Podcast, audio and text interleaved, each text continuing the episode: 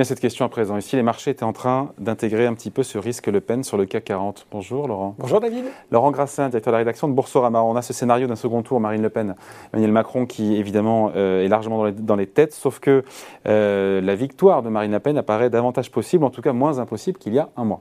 Exactement, oui.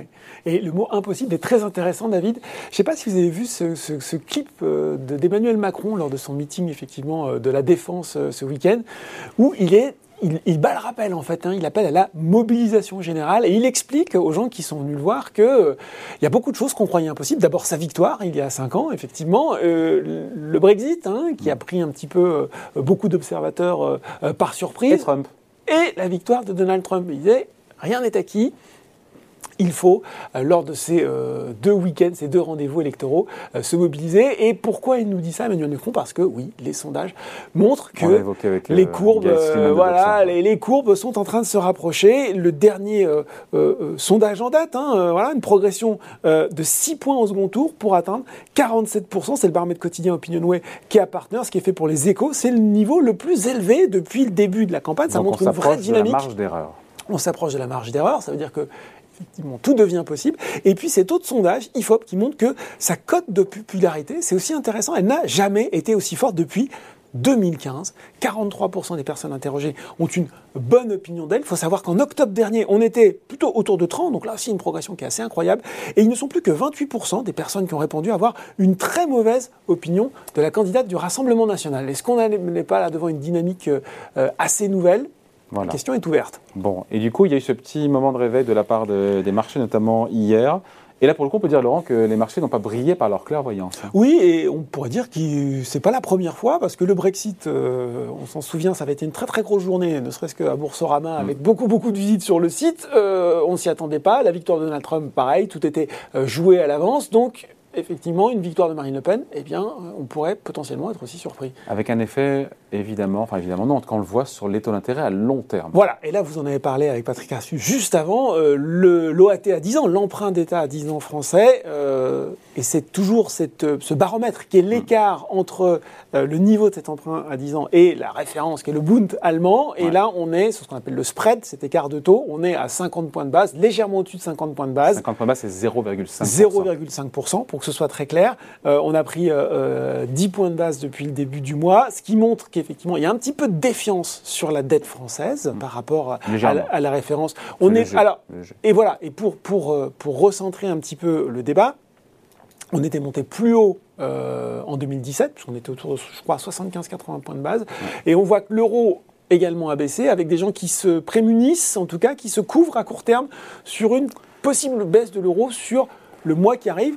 On voit bien quand même que tout ça est très timé. Voilà, l'effet sur les taux, on en a parlé. Quel effet pour le coup? Ça se traduit, il y a un effet mécanique sur des valeurs Alors, on va, c'est pas simple de dire. Euh, la part qui vient des taux d'intérêt, de la Fed, etc. Exactement. il, il, se passe pas mal de choses en ce moment sur les marchés, ça va surprendre personne. Il y a les taux qui remontent, il y a le durcissement monétaire, il y a la guerre en Ukraine, il y a les tensions géopolitiques, pression matières premières. Ce qu'on constate quand même, c'est que lundi, sur la séance de lundi, où le CAC a plutôt plus décroché que les autres indices européens, euh, avec l'apparition de ce sondage. Il y a eu un effet sur les valeurs qui sont euh, typiquement exposées au marché euh, national domestique français. On peut parler des banques, c'est Société Générale et Crédit Agricole qui ont fortement baissé. Les valeurs de l'auto qui, euh, les pauvres, mangent un peu à tous les râteliers, mmh. hein, crise des semi-conducteurs, guerre, et puis effectivement une exposition très forte sur le marché domestique, donc de nouveau baisse de Renault, de Forcia, de Valeo, etc. etc. Baisse aussi, et ça c'est peut-être plus notable, de Vinci et FH, groupes mondiaux de concession et de BTP. eh bien, Marine Le Pen, elle nous parle de la nationalisation ah des autoroutes, et oui, et elle nous dit que c'est une spoliation des Français, un, ça fait partie de son programme, et ça viendrait directement embêter eh bien, euh, les euh, deux groupes de, qui sont placés sur ce secteur-là. Donc, on a quand même vu des arbitrages qui montraient bien cette, on va dire, cette prise en compte des investisseurs de cette de cette probabilité, on va dire, qui se renforce d'une élection de Marine Le Pen. Et dans l'autre sens, il y a des valeurs sur lesquelles les investisseurs se positionnent pour se prémunir d'un tel scénario Là aussi, on retrouve des choses assez, euh, assez logiques.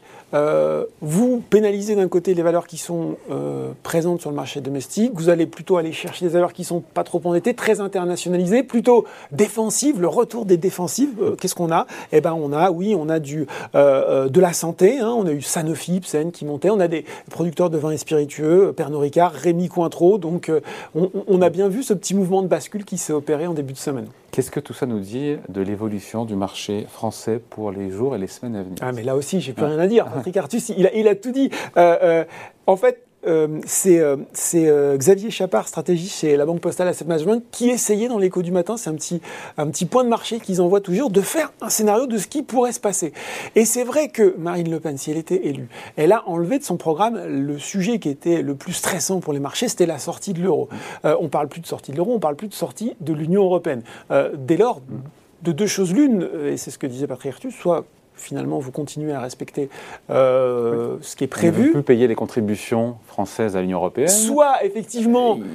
Il y a un décalage quand même entre dire on reste dans l'Union européenne et en même temps on n'applique plus les règles. C'est ça. Soit vous faites un Frexit de fait en disant je, reste dans l'Union européenne, mais je remets des taxes aux frontières, mais je paye plus les contributions, mais euh, bon, ou là c'est plus tout à fait le même scénario. Voilà, voilà. Donc euh, il faut rappeler aussi quand même qu'il y a des élections législatives après, qu'il faudra, même si on a tendance à considérer que les électeurs sont assez logiques dans leur choix et viennent confirmer lors des élections législatives le choix qu'ils ont fait au moment des présidentielles.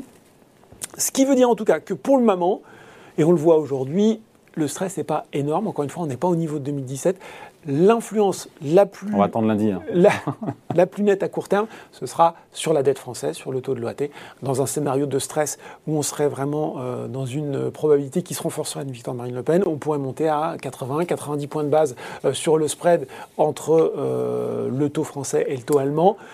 On verra ça dès lundi à l'ouverture. Voilà, on verra ça. et puis, il y a quand même ces entreprises qui, de facto, seront, seront plus exposées. On a parlé notamment d'un Vinci FH. Si ce euh, programme de, nationalisation des autoroutes venait à voir le jour, oui, il y aurait forcément du souci à se faire. On va reparler de tout ça tranquillement dès lundi. Merci beaucoup. Merci Laurent. Merci David.